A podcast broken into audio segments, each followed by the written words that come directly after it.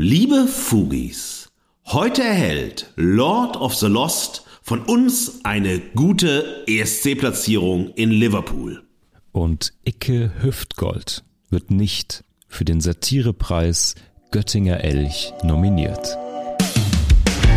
Befindlichkeit schlägt Diskurs. Geschmack schlägt Argumente. Die Gegenwart flottiert in Haltungslosigkeit. In den Bruchstellen der Gegenwart stellen wir uns gemeinsam gegen bedingungslose Verehrung und bedeutungslose Verachtung. In ihrem wöchentlichen Podcast Fugengold vergolden Markus S. Kleiner und Mark T. Süß die Bruchstellen der Gegenwart mit Haltung.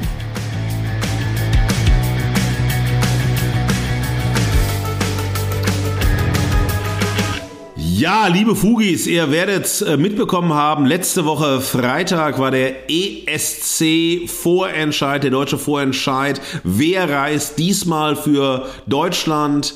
Ja, zum Wettbewerb diesmal nach Liverpool zum Eurovision Song Contest.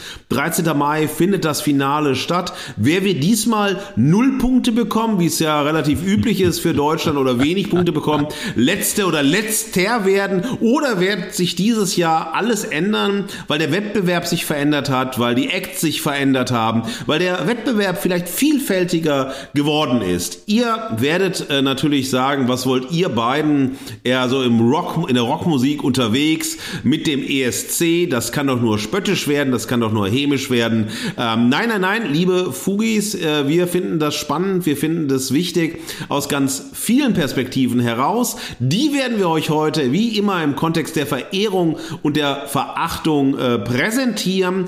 Und ihr wisst, ne, wie ihr, äh, diejenigen zumindest von euch, die den ESC mögen, die jedes Jahr Zuschauern mitfiebern, weinen, enttäuscht sind, jubeln, was auch immer. Und ihr wisst, liebe Fugis, äh, liebe Eurovision-Fans, äh, heute heißt der Wettbewerb Eurovision Song Contest. Gestartet ist er 1956 als Grand Prix Eurovision della Chanson. Das Vorbild war hier das äh, Sanremo Festival, das bedeutendste, ja, der bedeutendste Musikwettbewerb Italiens 1951 gestartet als Festival della Canzone Italiana. Und die Idee den äh, Grand Prix Eurovision de la Chanson ins Leben zu rufen, hatte 1955 der Schweizer Marcel Bessançon, der war in dieser Zeit Generaldirektor der Schweizerischen Rundfunkanstalten SRG und Vorsitzender der Programmkommission der Europäischen Rundfunkunion. 1956 waren Marc Thaddeus Süß und ich noch nicht auf dieser Welt. Wir haben noch nicht über Fugengold nachgedacht. Ich denke auch, dass unsere Eltern noch nicht darüber nachgedacht haben, dass sie mal zwei Söhne haben werden, die äh, so heißen, wie sie heißen, die Dinge tun, die sie tun. Also es war alles noch in der Ursuppe des Nichts. Äh, ja, wir waren in den Startlöchern und wussten noch nicht, wann wird's passieren. Jetzt sind wir da, zur Freude, zum Leid, was auch immer. Aber Marc, Thaddeus, Süß, liebe Fugis, ihr könnt mitraten. Mich würde interessieren, weißt du denn, wer den ESC, den ersten ESC oder den Grand Prix Eurovision de la Chanson, wie es damals hieß, gewonnen hat und Zusatzfrage, wer der erste deutsche Beiträger war. Markus Fugis, jetzt fragst du mich was natürlich. Ähm, ich habe mich für diese Folge mit dem ESC auseinandergesetzt. Ich kann direkt als, als Spoiler sagen, ich kriege den ESC natürlich medial immer mit und verfolge das als ähm, Kunstwettbewerb im weitesten Sinne, musikalischer Popkulturwettbewerb. Ähm, jetzt fragst du mich natürlich historische Fragen. Ich weiß es nicht, so viel kann ich schon mal sagen. Ich kann jetzt raten, 1956, ähm, der erste Sieger Mm, mm, mm, ich sage, er wurde aus. Äh, sag mir, kannst du mir das Land sagen, in dem er ausgetragen wurde? Ausgetragen wurde er in Lugano in der Schweiz. Oha. Ich sage, gewonnen hat nichtsdestotrotz ein italienischer Act. Und zwar. Nein, Falsch. Okay. Du bist okay. raus. Es war Lys Assia. Lys Assia hat Refrain gesungen und damit den ersten Grand Prix Eurovision de la Chanson gewonnen. Und wer war der erste deutsche Act, der ins Rennen geschickt worden ist? Und ich verrate dir eins. Dieser Act ist nicht letzter geworden. Okay. Erste Ein Musiker, Act. der dich vor allem sehr geprägt hat. Vor Ein allem mit Blick Musiker, auf okay. Schmalz. Ja, ein Musiker mit Blick auf Schmalz und Gitarre. Eigentlich dein Vorbild. Und wenn ich ihn so anschaue, sehe ich dich in ihm. Ähm. Marc, wer könnte es sein? Ein Musiker, ähm, äh, kannst du mir das Jahr noch verraten?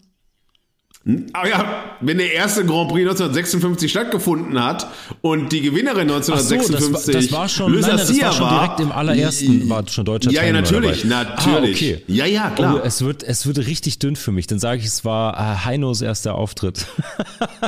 Nein, nein, nein, also mit Heino hätte ich dich nicht assoziiert. Es war natürlich dein Lookalike Freddy Quinn und Freddy Quinn hat gesungen, so geht das jede Nacht und erreichte immerhin den Platz 13.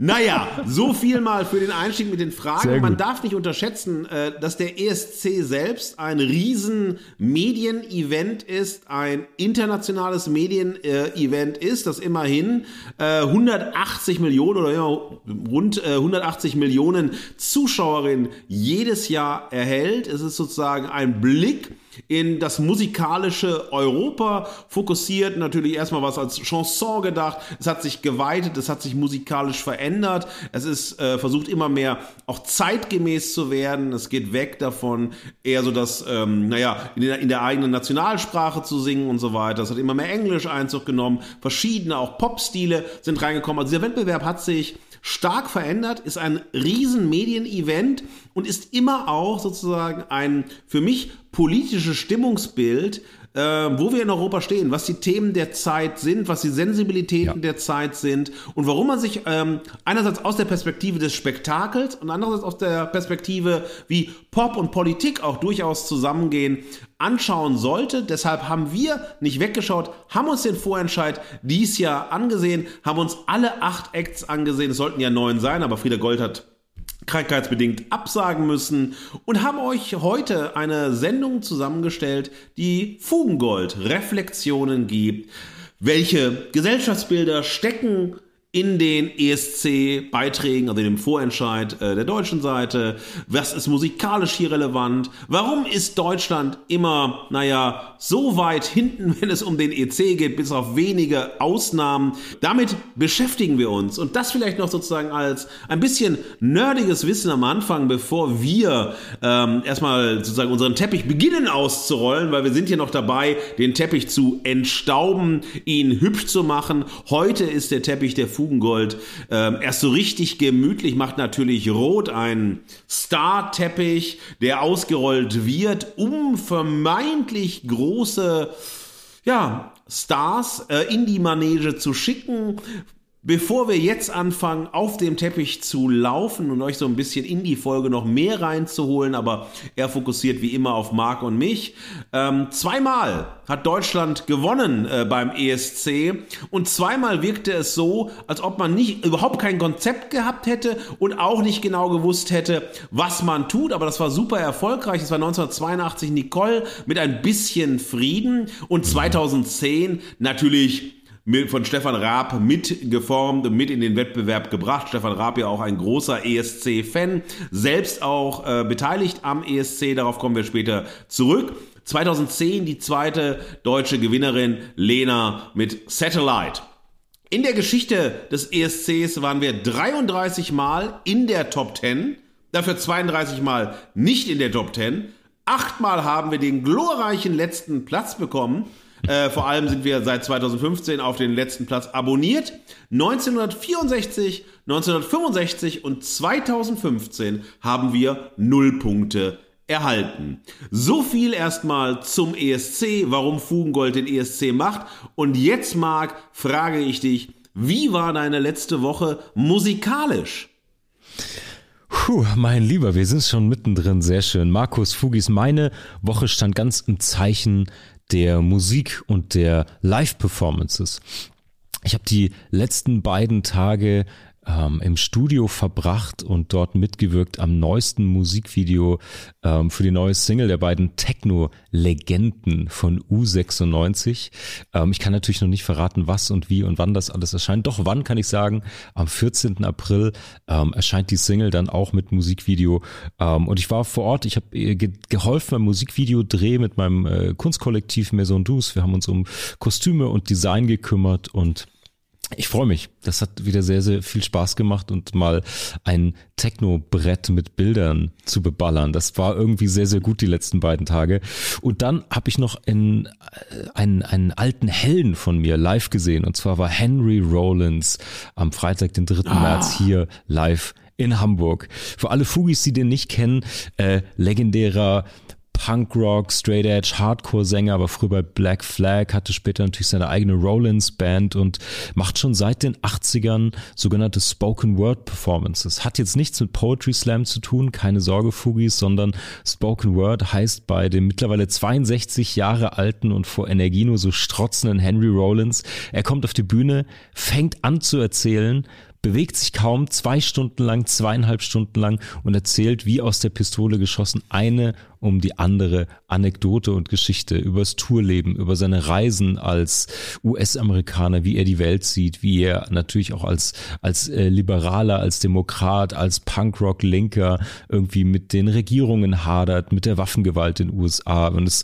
oszilliert immer zwischen politischen Statements, ähm, zwischen Punkrock-Anekdoten, zwischen Sachen aus seinem mittlerweile Celebrity-Leben. Und ähm, ja, es hat wahnsinnig viel Freude gemacht, diesen mittlerweile älteren Herrn in Topform immer noch mal live zu sehen. Ja, aber so viel zu meiner Woche. Ja. Markus, was ist bei dir passiert? Auf Henry Rollins bin ich natürlich neidisch. Ich habe Henry Rollins öfters gesehen als Musiker und bei den Spoken Words ähm, Abenden. Und ich muss eins sagen, was bei Henry Rollins neben aller künstlerischen Qualität mir immer mhm. auch neben aller ja, Charismatik immer, was mich immer so begeistert ist, dass er einer der nettesten Stars ist, den ich kenne oder ich wahrnehme. Er ist äh, die Höflichkeit par excellence im Umgang mit dem Publikum. Klar, wenn man an seine frühen Hardcore-Tage denkt und die Kloppereien auf der Bühne, mhm. das war ein anderes Ding. Aber wenn man ihn so erlebt, äh, so äh, in den letzten Jahren, auch Jahrzehnten, er ist ja. zugänglich, er hat keine Star-Attitüden, du kannst ihn ansprechen, er nimmt sich Zeit, er ist nett, er hört dir zu. Wenn du Henry Rollins E-Mails schreibst, antwortet Henry Rollins auf deine E-Mails Details. Also wenn du jetzt keinen kompletten Blödsinn machst und so weiter. Und das ist eine Qualität, die ich herausragend finde. Jemand, der diese Präsenz hat, aber auch diese Stärke hat, die er einfach in den Body Politics verkörpert. Und man denkt, er ist halt ein unglaublich grumpy Typ oder vielleicht ein aggressiver Typ und so weiter. Also das ist wirklich die Definition von Höflichkeit, von Respekt, von Toleranz. Ja. Und das sind ja Themen, die wir heute auch im Kontext des ESC bespielen werden. Also wie sollte ein europäischer Wettbewerb sein? Wie sollte man auch sozusagen als Band mit den Fans umgehen und so weiter. Und dafür mhm. ist er ein Musterbeispiel. Und alle, die sogar mal ein richtig starkes Video von ihm sehen wollen, er hat viele starke gemacht. Mein Lieblingsvideo von Henry Rollins ist Liar. Und Liar ist ein so unglaublich starkes Video. Auch der Song ist extrem stark. Ja, Hört euch das mal an, seht euch das mal an, wenn ihr Zeit habt und wenn ihr was von ihm lesen wollt. Er ist ja auch Autor.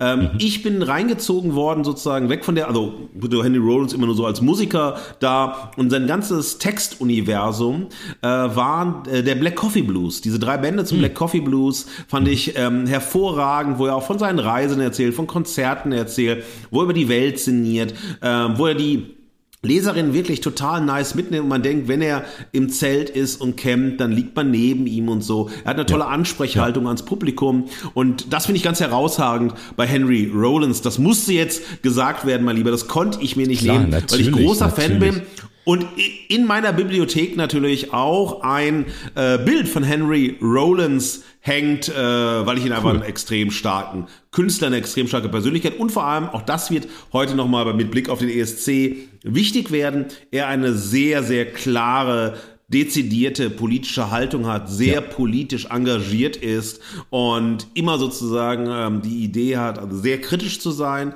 aber trotzdem sozusagen im Herzen ähm, die Demokratie in den Vordergrund stellt und sagt mhm. sozusagen, was, was können Spielregeln sein für eine gerechtere Gesellschaft, für eine fairere Gesellschaft, für eine weniger ungleiche Gesellschaft und so weiter. Also deshalb ist er äh, ein herausragender Künstler und ich war natürlich arg neidisch, dass ich diesmal nicht hingehen konnte und freue mich natürlich, dass du eine gute Zeit hattest. Bei mir drehte sich mein, äh, meine Musikauseinandersetzung in dieser äh, Woche, in der letzten Woche, vor allem um mein neues Buch, das ja im nächsten Jahr erscheint. Äh, da geht's um Pop und Provokation, Pop und Politik, fokussiert auf die deutschsprachige Popmusik, Geschichte. Und ich werde in jedem Kapitel, vielleicht haben einige von euch mein Springsteen-Buch gelesen und da gab's immer am Ende so ein, ein Tape mit den ähm, Songs, die mir sozusagen eingefallen sind zu den Kapiteln, die ich total wichtig fand, als Kommentar zu den Kapiteln. Und ich baue äh, für jedes Kapitel des neuen Buches eine Top 10 zusammen und in diesen 10 Songs muss das Jahrzehnt, also die 70er, die 80er, die wow. 90er zum Klingen gebracht werden mit Blick auf Pop und Provokation, Pop und Politik und ihr könnt euch vorstellen, was das für Qualen und für Freuden zugleich sind, die unendlich viel Musik zu hören, aber dann hinzukommen, verdammt nochmal, was sind diese 10 Songs, die das Jahrzehnt repräsentieren? Äh, zu denen es einen Deep Dive gibt und so weiter. Insofern war es musikalisch gesehen größte Freude und größtes Leid zugleich. Äh, und von daher, das war meine Woche und das wird auch die nächsten Wochen so weitergehen, aber ich möchte mich natürlich nicht beklagen. Liebe Fugis, eine musikalische Folge äh, haben wir heute und der ESC Vorentscheid, unser Lied für Liverpool im Vordergrund. Für Marc haben wir mitgebracht eine Dark Rock Band und für mich ein Party-Schlagersänger. Diese beiden stehen im Mittelpunkt. Die Jungs von St. Pauli, Lord of the Lost, treffen auf die schwankende Satirefigur Icke Hüftgold.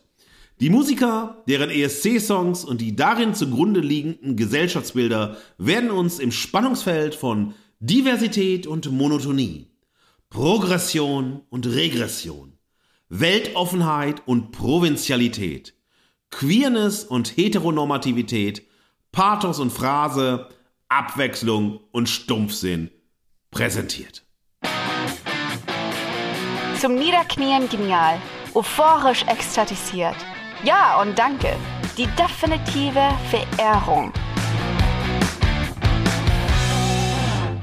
Ja, liebe Fugis, heute habe ich wieder die Verehrung äh, nach der langen, langen äh, Verachtung der letzten Woche für den guten Florian Iljes. Ich hoffe, er hat sich erholt, wenn er es äh, gehört hat. Natürlich immer herzlich eingeladen, Florian Iljes und auch Volker Weidermann zu einem Feedback äh, zu unserer ja, charmant äh, bisschen Kritik äh, an seiner Arbeit über Gottfried Benn. Ähm, heute geht unsere Verehrung an die Gewinner des ESC Vorentscheids, nämlich Lord of the Lost. Und Lord of the Lost erhält für ihre Bühnenshow, für ihren Song und für ihre Haltung von uns jetzt schon eine gute ESC-Platzierung.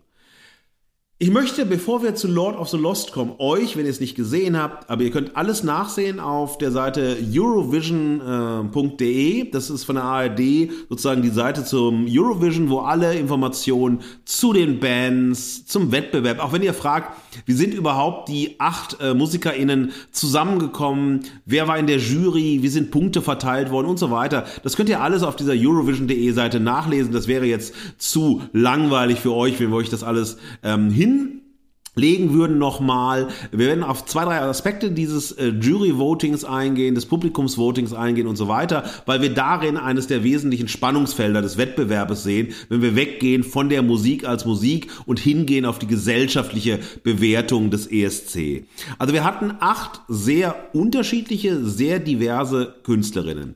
Wir hatten verschiedenste Musikstile, die sich ähm, hier durchgezogen haben. Wir hatten Metal, wir hatten New New Disco, wir hatten Pop-Punk, Singer-Songwriter, Dark Pop, Partyschlager und Celtic Folk Pop.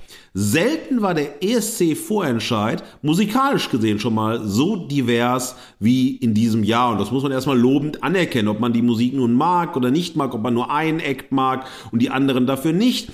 Vielfalt, Diversität ähm, ist extrem wichtig sozusagen, um auch mal zu zeigen, wie klingt Deutschland? Was ist sozusagen gerade los? Was ist, sind für musikalische Trends da? Äh, welche neuen Künstlerinnen haben wir? Warum, ähm, darüber werden wir später diskutieren, kommen die großen Stars nicht zum ESC und bewerben sich da nicht und wollen nicht ja. mitmachen und so weiter. Also auch das ist ein großes Thema, warum man so sagen wir mal den ESC sehr ambivalent wahrnimmt. Aber hier war es einfach wichtig, wir hatten Diversität, wir hatten Vielfalt, wir hatten wirklich ein spannungsvolles ähm, Feld. Und es bin ähm, ich möchte mal kurz ein paar der Acts vorstellen. Äh, es war Will Church und da heißt es auf der Seite der ARD zwischen Ed Sheeran und Coldplay. Ähm, eigene Songs schreibt Will seit 2019. Soundtechnisch kein Metallica, dafür eher in Richtung Ed Sheeran, James Arthur oder Coldplay. Bei The Voice of Germany 2021 wollten ihn alle vier Coaches haben. Er entschied sich für Nico Santos und sein Team. Mit seinem Song Hold On möchte er allen Mut machen, die unter dem Druck der Gesellschaft oder dem eigenen einzubrechen drohen. Will meint, man sollte hin und wieder versuchen abzuschalten, sich selbst nicht so wichtig zu nehmen und durchzuatmen. Zwei Punkte sind mir hierbei wichtig. Ich werde euch jetzt immer etwas über die KünstlerInnen erzählen und dann über das, was sie mit den Songs wollen, weil es für unser Kernthema das Widerspiegeln von Gesellschaftsbildern in den Songs und repräsentiert durch die Künstlerin unser zentrales Thema ist und deshalb wollen wir euch so ein bisschen Content geben, wenn ihr euch mit den einzelnen KünstlerInnen noch nicht beschäftigt habt. Das eine, was mir aufgefallen ist, wenn ich das gelesen habe, ich auch dann gehört habe, ich habe es erst den Wettbewerb gesehen, den Vorentscheid gesehen. Ich kannte ganz viele der KünstlerInnen einfach nicht. Ich habe sie nie gehört, ja, habe sie nie im Radio wahrgenommen, also überhaupt nicht und deshalb war es total spannend zu sehen, okay, jetzt kommen acht neue, äh, die einzig beiden, die ich oder die einzigen drei, die ich kannte, aber Lord of the Lost nur wirklich ganz, ganz weit im Hintergrund durch ihre Iron Maiden Tour, äh, Begleittour, mhm. auf die ich mhm. zu sprechen komme später noch. Icke Hüfgold äh, kannte ich als Partyschlagersänger, weil ich auch oft äh, zu Ballermann-Hits, zum Partyschlager und so weiter Interviews gegeben habe, mich damit auch auseinandergesetzt habe oder setzen musste. Und dann natürlich Frieda Gold, das war sozusagen der Act, den ich äh, da am besten kannte, die er krankheitsbedingt abgesagt hat. Was mir aufgefallen ist, Warum beschreibt man einen Künstler wie Will Church sofort mit einem internationalen Vergleich, den Will Church nicht einhalten kann? Warum muss er irgendwie zwischen Ed Sheeran und Coldplay und James Arthur stehen? Warum ist er nicht Will Church, der eine eigene Musik macht, ja. die so klingt wie ja. Will Church? Das ist das Erste, was mir aufgefallen ist. Wir problematisieren das nachher noch ähm, in unserer gemeinsamen Auseinandersetzung, warum äh, Musik aus Deutschland immer noch so schwierig international zu vermarkten ist und warum Musik, die in Deutschland erfolgreich ist, meistens im Ausland nicht erfolgreich ist. Ähm, das ist das Erste, was mir aufgefallen ist. Und das zweite Thema ist, dieser Song möchte, und das sind fast alle Songs, Empowerment-Musik sein. Es möchte Menschen eine Stärkung vermitteln, Fans eine Stärkung vermitteln, Hörerinnen ein Empowerment vermitteln, zu sagen, wenn es dir nicht gut geht, ich habe einen Song für dich und der hilft dir vielleicht in Momenten, wo es dir nicht gut geht, Mut zu machen, Hoffnung zu geben, ne, irgendwas Positives in die Welt hineinzusetzen. Das ist sozusagen ein Ansatz von Will Church und der zieht sich bei fast allen Acts durch. Der zweite Act, den wir haben, ist Trong. Trong ist der Sieger der sechsten Staffel der Castingshow äh, Vietnam Idol aus dem Jahr 2015. Und er wird betitelt Vietnam Idol Trong feiert das Anderssein. Und das ist sozusagen, auch hier ist wichtig, wir haben die Referenz wieder. Also da war jemand, der schon mal international erfolgreich war in Vietnam, hat Vietnam Idol gewonnen, also einen Musikwettbewerb, ähnlichen Musikwettbewerb, also mal anders aufgebaut als der ESC, aber eben halt eben auch aus dem Musikcasting heraus. Und wichtig für ihn ist, er feiert das Anderssein. Also hier wird kein Vergleich gezogen zu irgendwelchen internationalen Größen, sondern hier wird gesagt, hier setzt jemand sich für Differenz ein. Und äh, der Song von ihm heißt Dare to be Different, also genau das wird wieder gespiegelt. Das ist so eine New Disco Nummer und die handelt vom Selbstbewusstsein, zu sich selbst zu stehen. Passend dazu dekonstruieren dann seine tanzgeladenen Bühnenperformances Klischees von Geschlecht und Herkunft. Also hier rückt ein Moment von Queerness in den Vordergrund, mit diesem Empowerment anders zu sein. Auch das ist sozusagen ganz, ganz wichtig nachher für die, die Gewinnerband Lord of the Lost und für die Diskussion, auf die ich nachher zu sprechen komme, auf der Couch im Studio. Barbara Schöneberger war ja die Moderatorin und wir hatten im Studio die Sängerin Ilse DeLange.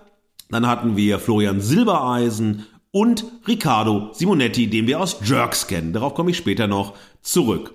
Die dritte Band, die ins Rennen geschickt worden ist, war Lonely Spring und das war Pop-Punk, ja. Äh, Pop-Punk in den ähm, ESC Vorentscheid, das war so Stadion Pop meets Emo-Core äh, und auch hier ging es wieder darum zu sagen, äh, mit ihrem Song, ein, ein Lob auf Queerness, ein Lob auf Anderssein, äh, eine Hymne, sich nicht anzupassen, nicht in der Masse zu ertrinken. Ihr Song hieß Misfit und es ging immer darum, sozusagen den Loser, den Außenseiter, die, die als komische Freaks betrachtet werden, in den Fokus zu stellen und zu sagen, genauso wie ihr seid, ist es richtig, ist es gut so, macht weiter, lasst euch hier nicht verbiegen. Auch hier kam kein Vergleich zu einer anderen Band. Wir werden später darüber sprechen, mhm. dass natürlich ganz viele andere Bands, auch wenn das hier nicht referenzialisiert worden ist, durchgeklungen sind. Und das war natürlich sowas wie Green Day, Offspring und so weiter. Das war so stark im Vordergrund, dass auch hier, ähnlich wie bei Will Church, so eine Copy-and-Paste-Mentalität ist, die eigentlich im Gegensatz zu der Empowerment-Nummer steht, zu so einem Anderssein, zu einer Differenzpolitik äh, und so weiter. Das nur mal angedeutet, wir werden später drüber sprechen. Dann haben wir Annika Russo, Annika Russo mit ihrem Song Once Upon a Dream. Und hier geht es darum, dass sie erstmal sehr deutlich herausstellt, auch in ihren Bewerbungsvideos, das findet ihr auf der Seite ähm, Eurovision.de, ähm, dass jeder, äh, jede Künstlerin ein Bewerbungsgespräch hatte, also ein ne, fingiertes, man erzählt, warum sind wir da, was ist mit meinem Song, was hat es auf sich und so weiter. Und sie stellt erstmal sehr deutlich heraus, sie hat einen kroatischen Vater, eine süditalienische Mutter, sie hat sich nie wirklich nur einer Nation zugehörig gefühlt, sie versteht sich als Europäerin. Und das war sozusagen das erste Statement und das erste wichtige Statement für sie selbst. In ihrem Song Once Upon a Dream erzählt sie die Geschichte eines kleinen Mädchens, das noch hoch hinaus möchte, aber das Leben kommt immer dazwischen.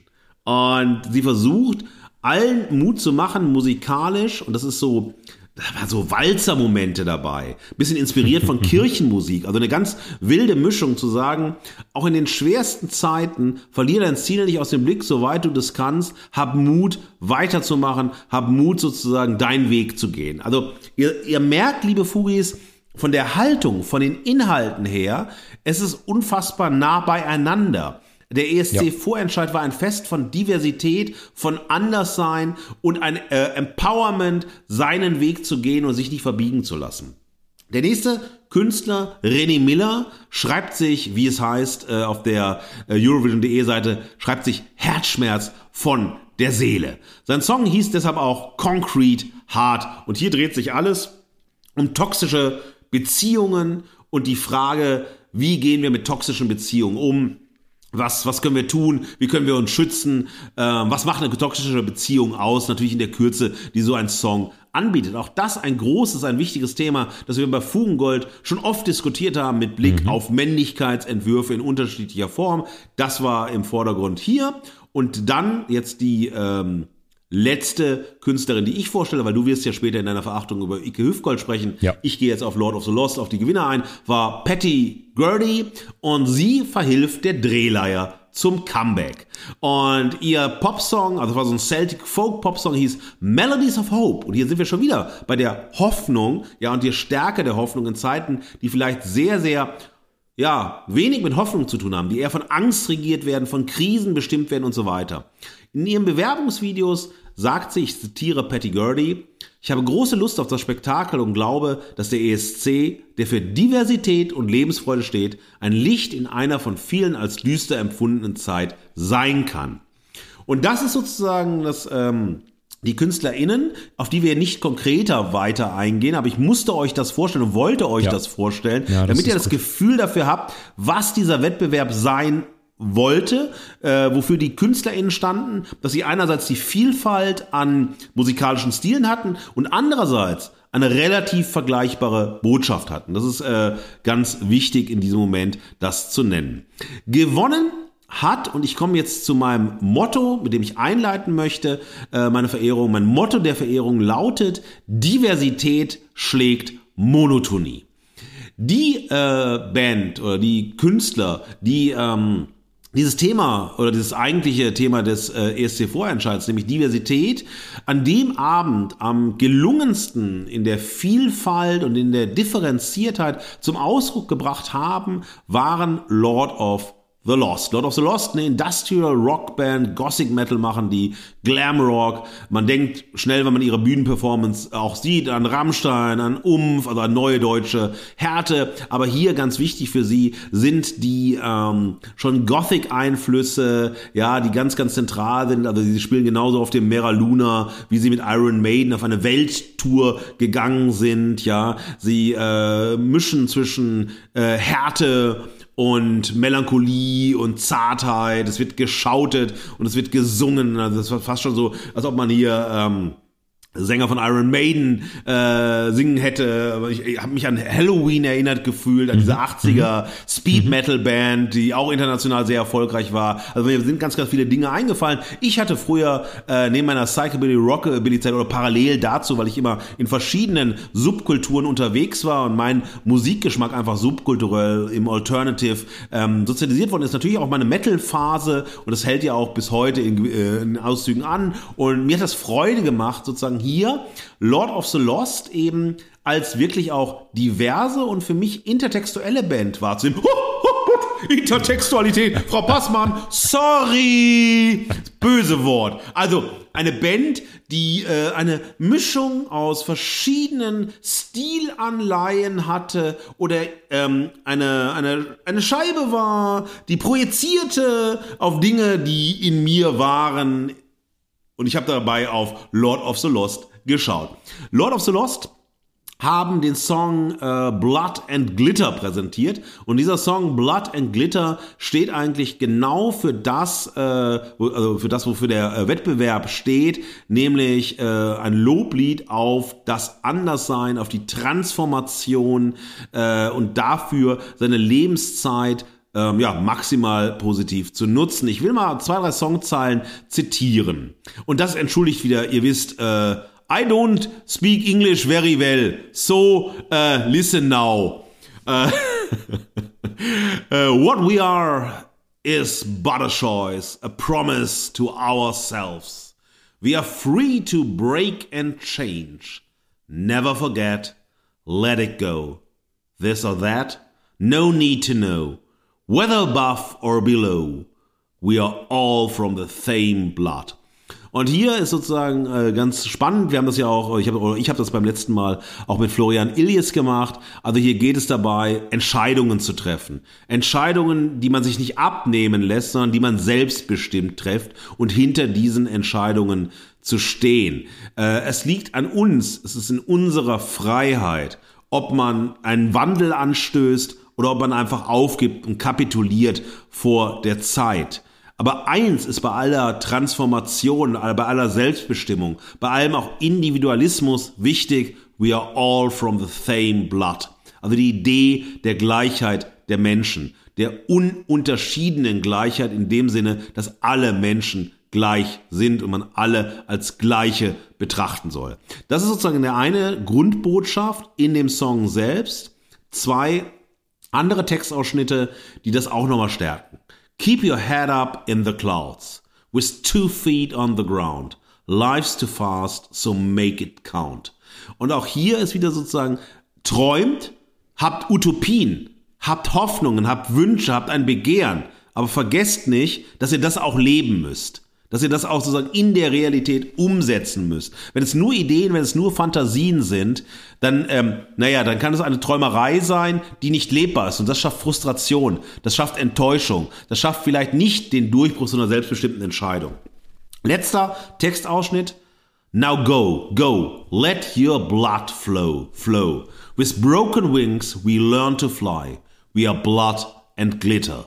Und genau das ist auch hier, das ist so ein bisschen bis Broken Wings, ja, das ist eine tolle Metapher. Man erhebt sich, aber man ist halt äh, ne, beschädigt, indem man sich erhebt, beschädigt vielleicht von der gesellschaftlichen Vorurteilsstrukturen, von Diffamierungen und so weiter, whatever. Und das hat sozusagen hier sehr deutlich gezeigt, dass äh, die Idee äh, zu sagen, also dieser Wettbewerb steht für Diversität und die Band selbst äh, steht im Kontext der LGBTQ-Plus-Szene, äh, setzt sich, also verortet sich selbst eindeutig in äh, dieser Szene, äh, verbindet etwas, was früher zum Beispiel, also wenn wir an die 70er Jahre denken und an jemanden wie Rob Halford denken, den Sänger von Judas Priest, mhm. der sehr, sehr lange Zeit, auch wenn das in seinen Texten, in seiner Bühnenperformance vielleicht spürbar oder performativ geworden ist, sehr, sehr lange zurückhalten musste, dass er ein äh, homosexueller Mann war, ja. weil es in dem Metal-Bereich eben sehr heteronorm zugegangen ist und Homosexualität eben diskreditiert worden ist. Das ist ja sehr lange Zeit im Metal noch so geblieben, ganz im Gegenteil etwa zur Gothic Culture. Und deshalb ist diese Mischung, ähm, also gerade in der Gothic Culture, so etwas von Verwischen von äh, genderspezifischen Identifikationen, ja, Heteronormativität und so weiter. Also dieses Auflösen in eigentlich, also die Gothic-Szene als eine queere Szene,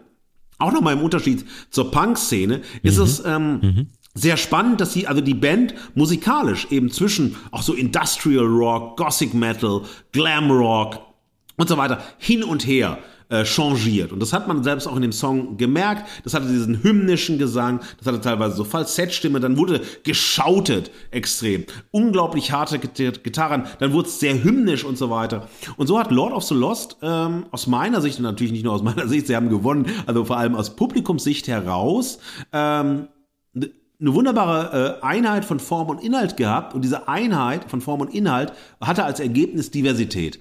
Und das fand ich ganz, also fand ich selbst sehr spannend, fand ich sehr stark. Ähm, ich habe jetzt äh, natürlich Befürchtungen, dass es international so etwas wie Lordi 2.0 wird. Ihr wisst ja, äh, der finnische Beitrag Lordi 2006 den ESC ja. gewonnen mit Hard, Hard Rock Hallelujah. Ähm, die Frage ist, ob das sozusagen ein bisschen so ein Motor war, ähm, jetzt sich für Lord of the Lost zu entscheiden, ob sie die bekanntesten waren. Sie hatten ja schon, bevor der ESC vorentscheid war, eine Nummer eins äh, mit ihrem aktuellen Album, also Albumcharts Nummer eins, hatten auch schon mal eine Pla zwei Platzierungen in äh, Charts im Album, also sind schon sehr bekannt. Die Metal Community ist natürlich total zusammengeschweißt, also wirklich eine sehr, äh, ja, sehr eng zusammen, sehr supportend und so weiter. Ähm, das andere ist sozusagen, was hier äh, interessant wird äh, oder ist, äh, dass die internationale Jury, wir hatten ja zwei Jurys, wie ihr wisst, wir hatten eine internationale Jury, die Punkte vergeben haben, also 50 Prozent der Punkte, und wir hatten das Publikumsvoting. Bei der internationalen Jury ist äh, Lord of the Lost im Mittelfeld gelandet. Ja, durch das Publikumsvoting sind sie auf Platz eins gelandet des Vorentscheids. Wir werden zwischen über diese beiden Voting-Haltungen sprechen, die internationale mhm. Wahrnehmung die nationale ja. Wahrnehmung. Und das ist sehr auffallend, dass wir hier auch nochmal einen sehr starken Fansupport hatten, einen sehr starken Publikumssupport hatten, die genau gesagt haben, ihr seid die Band zur Zeit, ihr seid die Band, die sozusagen als deutscher Beitrag am besten in den ESC hinein passt. Interessanterweise gab es eine, äh, ja, Haterin, die, äh, ja, sehr, sehr, sehr, sehr, sehr, sehr rechts außen steht. Äh, Frauke Petri. Frauke Petri hat nicht gejubelt, hat äh, nicht gesagt, tolle Band, das ist äh, wirklich ganz wunderbar, sondern sie hat ihre angeschnallten Scheuklappen, durch die sie sich auszeichnet, noch fester zugeschnürt und hat dann bei Twitter bekundet, ich zitiere äh, Frauke Petri, kann mir nicht vorstellen, dass normale Bürger von diesen pinken Herren vertreten werden wollen. Zitat Ende.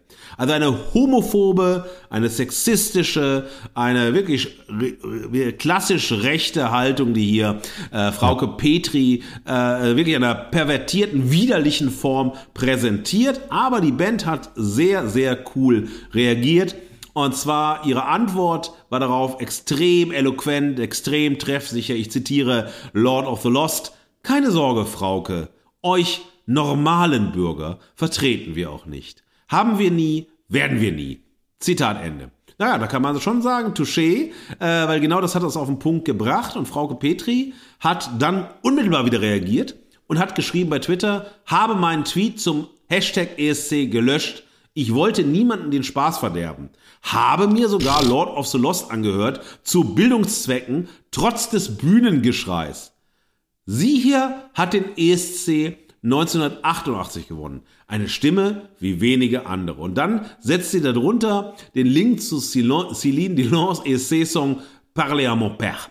Und äh, das ist sozusagen auch sehr, sehr wichtig. Einerseits natürlich so also diese homophoben, rechten, sexistischen, auch menschenverachtenden mhm. Kommentare und überhaupt nicht sich sozusagen auf die Musik als Musik einlassende Kommentare von Frauke Petri, die sehr klare und sehr coole und reflektierte Haltung und hier sozusagen nochmal die Musik, einen Wettbewerb zu nutzen, um eine rechte politische Agenda aufs Trapez zu bringen.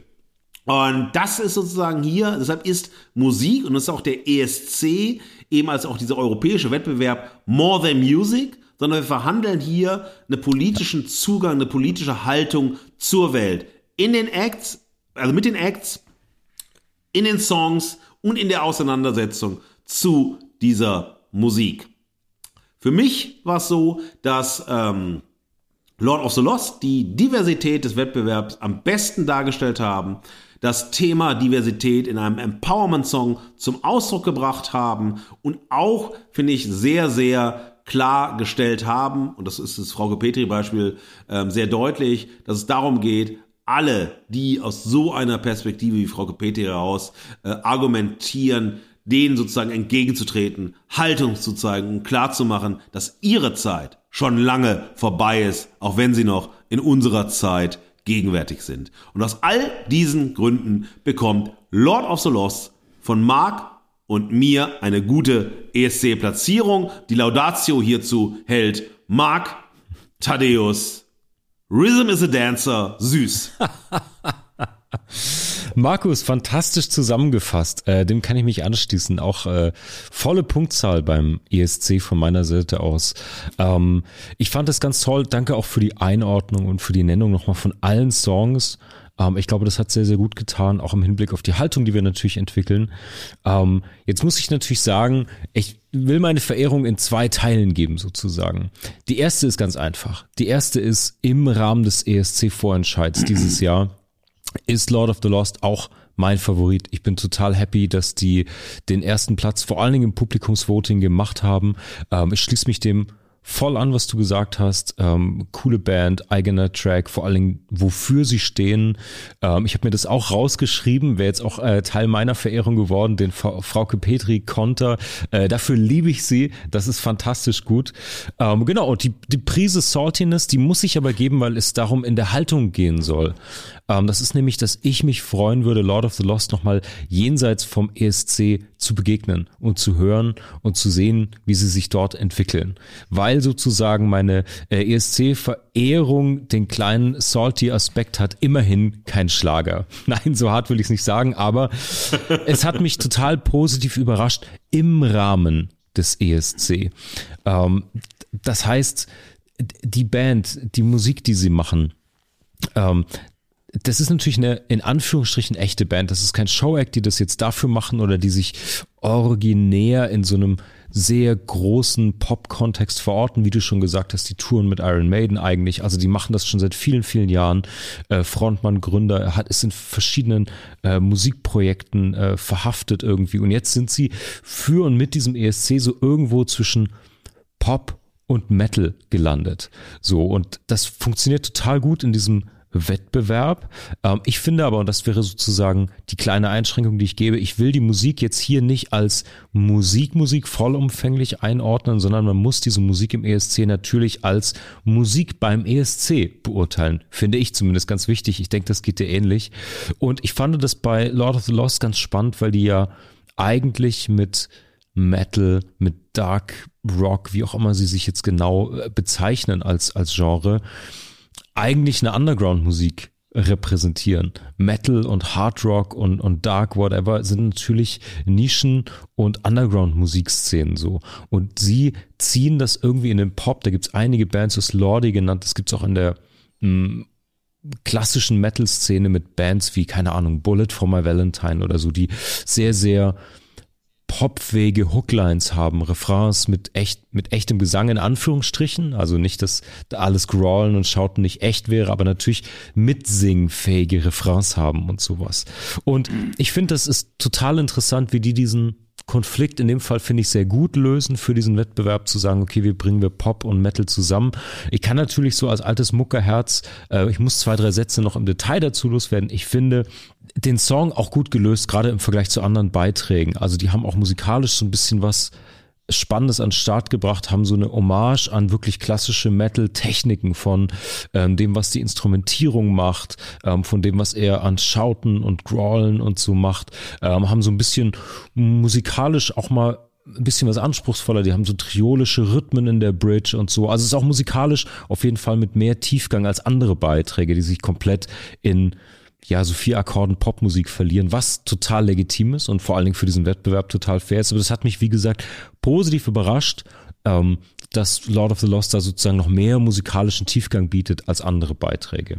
Man kann der Vollständigkeit halber natürlich sagen, dass die Band jenseits von Popwettbewerben oft in der Fachpresse als nicht besonders innovativ wahrgenommen wird, aber ich glaube, das ist dieser Trade-off, das ist das, was sie eben eingehen, um zu sagen, okay, wir wollen Mass Appeal haben, wir wollen auch auf Popbühnen in Popwettbewerben funktionieren. Und ja, meine Verehrung ist deswegen auf diesem musikalischen Level, dass sie es schaffen, ähm, authentische Elemente und irgendwie auch als authentische Band aus so einer Nischen-Underground-Musik das auf so eine Popbühne zu bringen und trotzdem dabei irgendwie authentisch bleiben in ihrer, in ihrer Musikszene und ihrer Verortung, wo sie herkommen.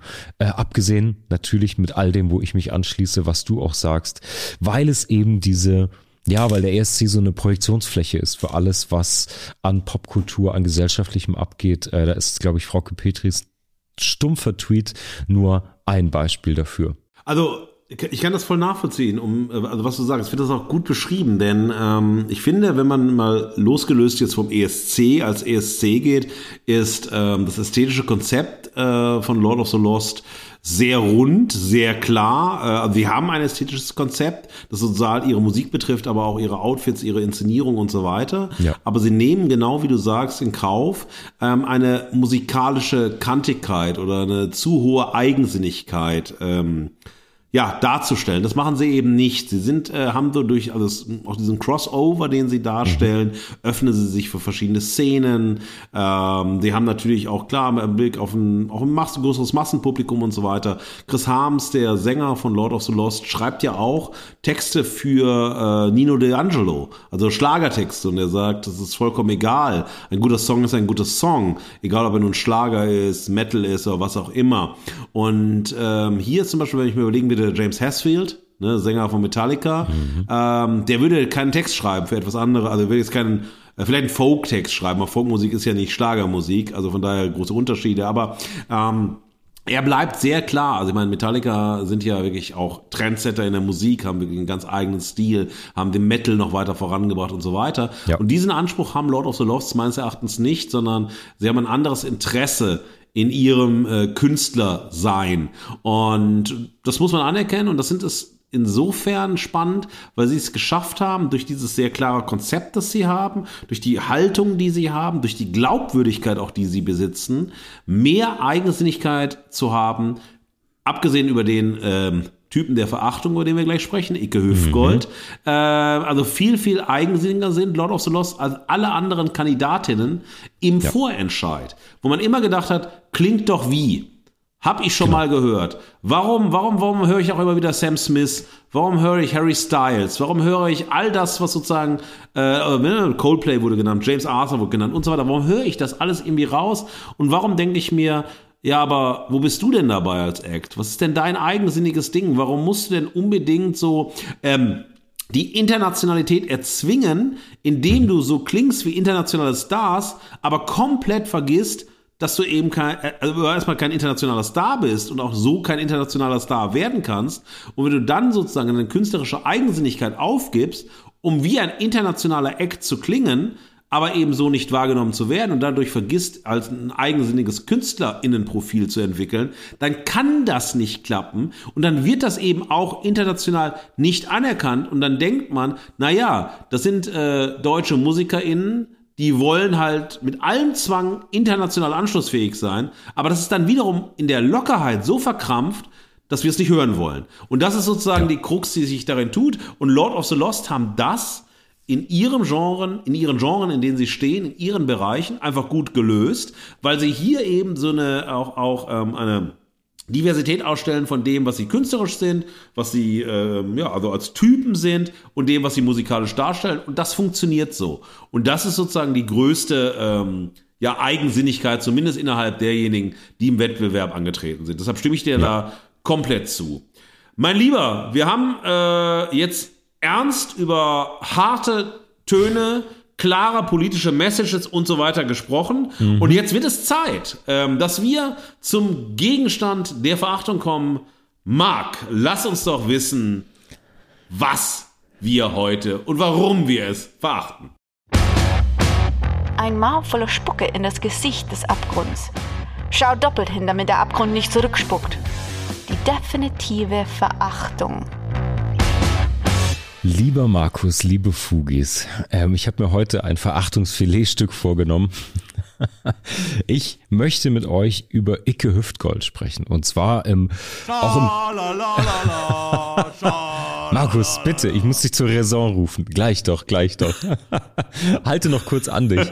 ähm, genau, auch im, im Zuge seines Beitrags zum ESC. Ähm, aber ich möchte ein bisschen einfliegen, weil ich könnte mir vorstellen, dass die Fugis unter Umständen auch nicht so viel über Matthias Distel wissen. Das ist der bürgerliche Name von Icke Hüftgold. Ähm, vielleicht ganz spannend, äh, Matthias Distel hat außerhalb der Ballermann-Saison einen Gartenbaubetrieb, den er gegründet hat. Und da auch arbeitet das sozusagen sein Fallback-Plan. Da kommen wir später nochmal hin. Wenn man über Icke Hüftgold und Ballermann-Hits und Techno-Schlager, auch hier, ich bin nicht ganz sicher, in welche Genres er da ab und zu abflutscht, aber wir sagen mal Ballermann, Partymusik. Mm, wir wollen uns mal dem Werk zuerst widmen, dem Werk in Anführungsstrichen. ähm, er hat eine erste Single mit seinem alter Ego Icke Hüftgold ähm, rausgehauen und schon mit dieser ersten Single namens Saufen ist scheiße, doch wir machen es trotzdem, gelingt Icke also der Sprung nach Mallorca. Da hat er 2009 seinen ersten Auftritt im Bierkönig gehabt und relativ schnell ist er dann auch zur Kultfigur geworden. Absolviert jetzt jährlich irgendwie 150 Auftritte da, äh, also auf Malle und auch im deutschsprachigen Europa. Und er ist auf Mallorca mittlerweile der meistgebuchte deutsche Künstler und hat so im Durchschnitt drei Auftritte die Woche auf der Insel. Sein Markenzeichen das ist ganz wichtig, da möchte ich später nämlich noch drauf eingehen, ist eine Verkleidung. Er trägt immer eine schwarze Perücke, die so in fettigen Strähnen vors Gesicht hängt und einen Trainingsanzug. Er hat auch eine Geste, die natürlich viele, viele Künstler vor ihm auch schon hatten, Johnny Cash und alle anderen, aber er ähm, hat diesen, diese Geste, diesen erhobenen Mittelfinger, den zeigt er immer schon beim Betreten der Bühne seinem Publikum, die diesen Gruß auch erwidern. Und ja, er selbst bezeichnet oder beziehungsweise Distel bezeichnet seine Kunstfigur Icke Hüftgold als Satirefigur. Da können wir, glaube ich, gleich nochmal näher drauf eingehen. Ähm, er hat dann einen großen Durchbruch 2014 gehabt mit seinem Song Dicke Titten Kartoffelsalat. Das wurde dann auch offiziell zu dem, was sich Ballermann-Hit ähm, nennt. Ich möchte an der Stelle, äh, bevor wir tiefer einsteigen, nochmal einen kurzen Throwback zu unserer Verachtung aus Folge 115 machen. Da haben wir nämlich einen Berührpunkt, den aufmerksame Fugis wahrscheinlich jetzt schon lange sich selbst erdacht haben. Und zwar Folge 115 Fugengold ging es um Männergespräche und Männerfantasien. Da ist nämlich Icke auf unser toxisches Podcast Männer Talk Duo von gemischtem Hack gestoßen. Am 26. November 2021 hat Icke Hüftgold mit Felix Lobrecht und Tommy Schmidt ähm, als fiktives Ballermann-Duo da die Sacknähte ein Song veröffentlicht, der heißt Unten kommt die Gurke rein. Und das war so eine Art Remix aus ähm, ja, Tonaufnahmen aus Gemischtes Hack, dieser Podcast-Folge.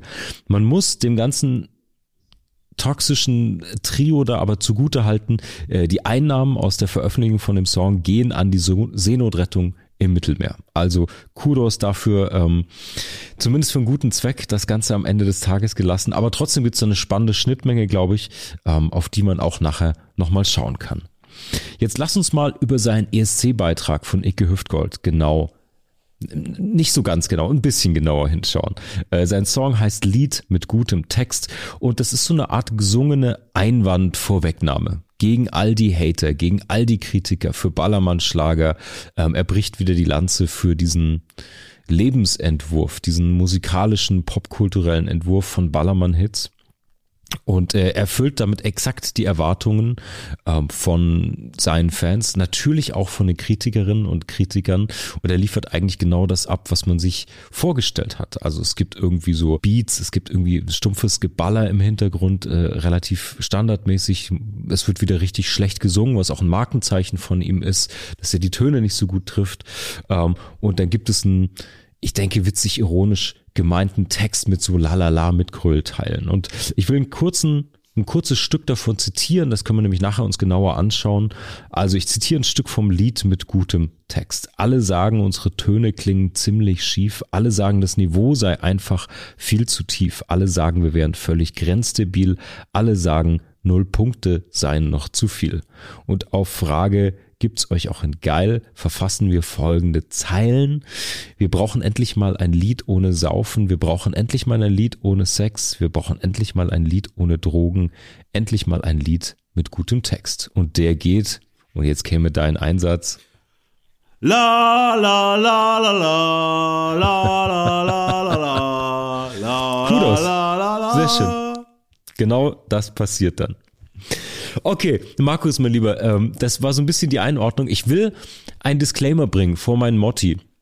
Denn ich glaube, Icke Hüftgold ist zumindest aus einer Seite richtig, richtig interessant als Pop-Interpret, als Kunstfigur. Denn ich glaube, Icke stellt uns mit seiner Musik oder als seine Kunstfigur so eine kleine Falle. Es wäre jetzt total einfach als ähm, Kulturapokalyptiker oder Pseudo-Intellektueller, sich über all das aufzuregen, was er als Angriffsfläche bietet. Über die, das fehlende Gesangstalent, über miese, stumpfe Musik, über Provokationen in den Texten. Aber damit bedient man ja genau seine Marke. Das ist ja genau sein Game, in dem er ist. Ähm, dafür tritt er ja sozusagen an. Wenn er ein Övre hat, dann ist es vermutlich das, wofür er genau antritt. Er und seine Fans finden ja totales Gefallen an diesem Vereinfachen, an der Provokation, an dieser Art von, von Anti-Haltung. Und deswegen habe ich versucht, ein anderes Level der Verachtung zu finden, was nicht Wasser auf diese Mühlen gibt, sondern ich würde mal was ganz anderes probieren. Ich würde Icke als Kunstfigur mal ganz ernst nehmen, vielleicht sogar ernster, als er sich selbst nimmt. Und deswegen will ich zu meinem Motti kommen. Motto eins ist Zotenzorro, der Mann mit der zynischen Maske. Ich habe es ja gerade schon erwähnt, Icke tritt immer verkleidet auf. Das heißt, äh, genauer gesagt nicht äh, Icke, sondern Matthias Diestel tritt immer verkleidet auf. Er geht in vollem Ornat auf die Bühne mit dieser zotteligen Perücke und dem Outfit und so. Und damit ist er diese Kunstfigur. Er ist anti-intellektuell, er ist anti-PC, er steht für Rausch, das Bier trinken und der Rauschzustand ähm, sind immer zentrales Thema in seinen Texten. Es geht um Provokation, dafür bedient er Klischees, dafür bedient er Stereotype, dafür stellt er sich auch absichtlich als Provokation gegen PC-Culture zum Beispiel. Und er lebt natürlich von seinen Fans, aber vor allen Dingen auch immer wieder von Menschen, die ihn und seine Texte und seine Kunstform ablehnen. Er hat zum Beispiel diesen Skandalhit Laila mitproduziert oder überhaupt produziert und von dieser Aufmerksamkeit wahnsinnig profitiert. Er hat äh, für die Fußball-WM 2014 diesen Song geschrieben, Die Gauchos gehen so, war auch wieder ein Skandal-Track, den er rausgebracht hat. Und das ist natürlich Teil der Maschinerie Ecke Hüftgold. Davon profitiert er wahnsinnig, kriegt wahnsinnig viel Reichweite und Besprechungen ich versuche jetzt was. Du und die Fugis können mich super gerne kontrollieren, ähm, könnt mir Konter geben, weil ich tatsächlich nicht besonders bewandert bin, was gerade das Genre angeht. Aber ich versuche das dahinterstehende Motiv zu finden, sozusagen, von Icke Hüftgold. Ich bin recht neu auf dem Feld, aber wir versuchen es mal. Es gibt in diesem Nimbus von Ballermann-Partys und Dosenbierrausch, den Icke Hüftgold da beschwört, natürlich einen Wunsch. Es gibt einen Wunsch nach Einfachheit, im Moment leben und irgendwie auch nach Authentizität. Es geht irgendwie in den Texten um das Feiern, um das Abschalten, aber auch so um Eskapismus vom Alltag. Und es geht darum, so eine Gemeinschaft aufzumachen, wo man sich sozusagen unter Gleichgesinnten befindet, die sozusagen strengen Regeln der Kultur und des Alltags entgegen stehen oder dem entfliehen wollen. Also das heißt, man stellt sich absichtlich gegen ähm, ja PC, Gleichberechtigung, gelungene Integration und so weiter in diesen Texten. Man lebt in dieser Provokation und verbrüdert und verschwestert sich sozusagen in diesem Bierrausch mit dieser Musik. Und dabei ist mir aufgefallen, dass Icke selbst aber am wenigsten authentisch ist.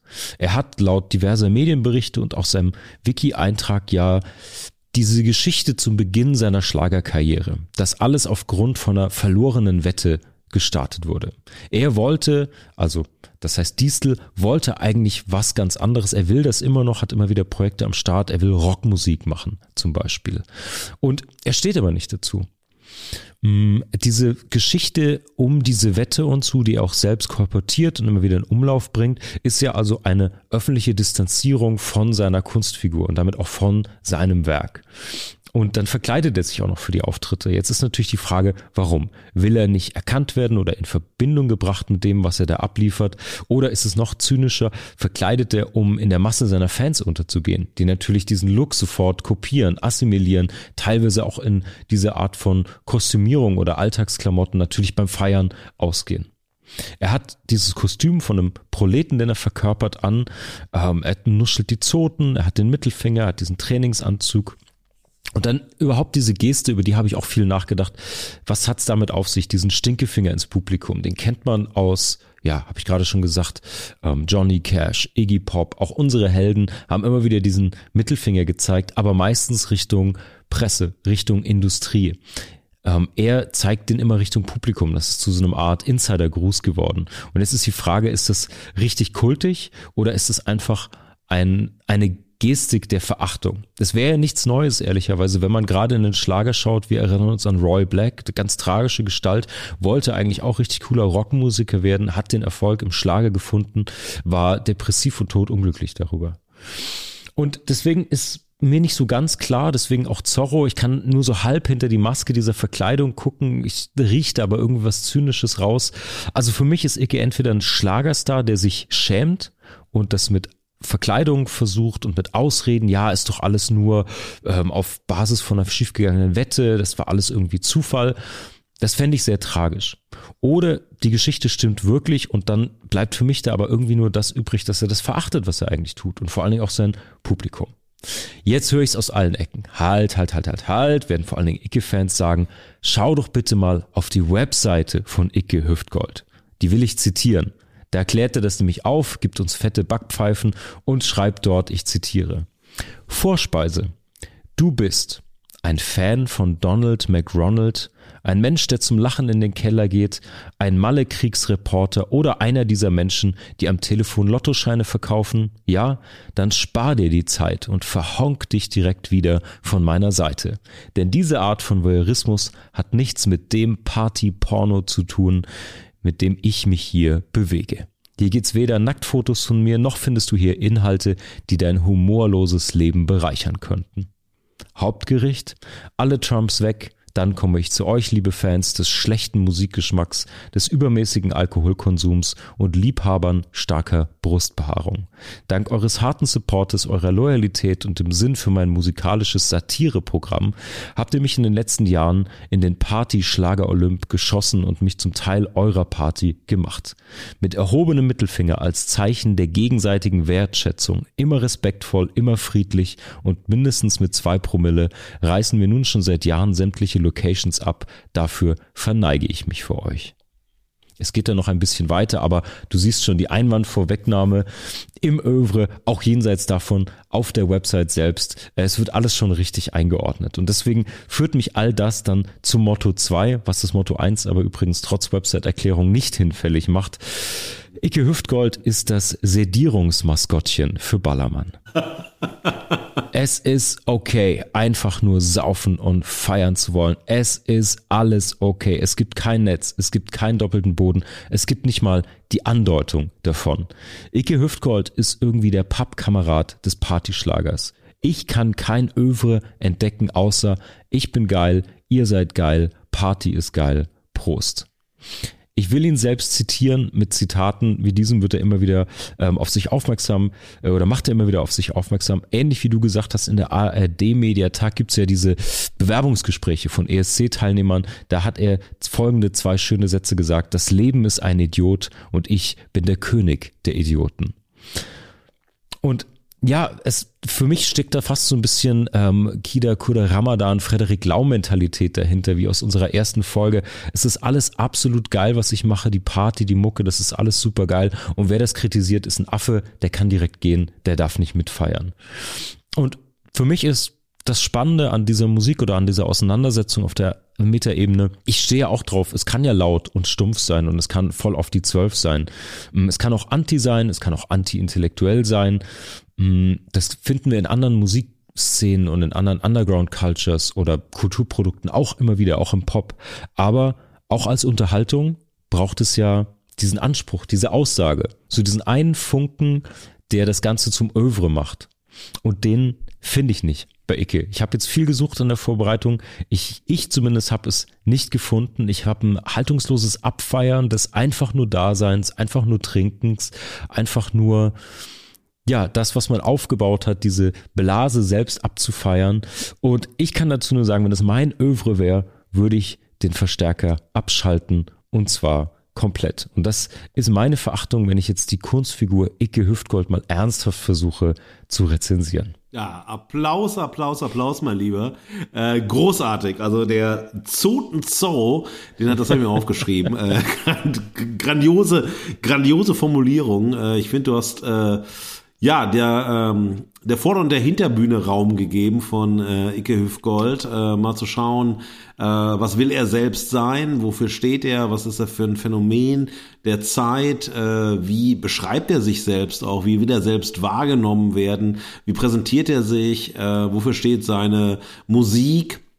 Äh, ich finde das sehr, sehr schön, sehr tief, sehr differenziert analysiert auch, und das ist schon mal ein Punkt, äh, der wichtig ist, also er wird ja sehr schnell äh, immer abgetan. Also, ne, das ja. ist irgendwie so äh, Partyschlager, Sänger, Ballermann-Künstler, ähm, so, also, äh, ne, ist primitiv, äh, ist keine Auseinandersetzung wert auf der einen Seite.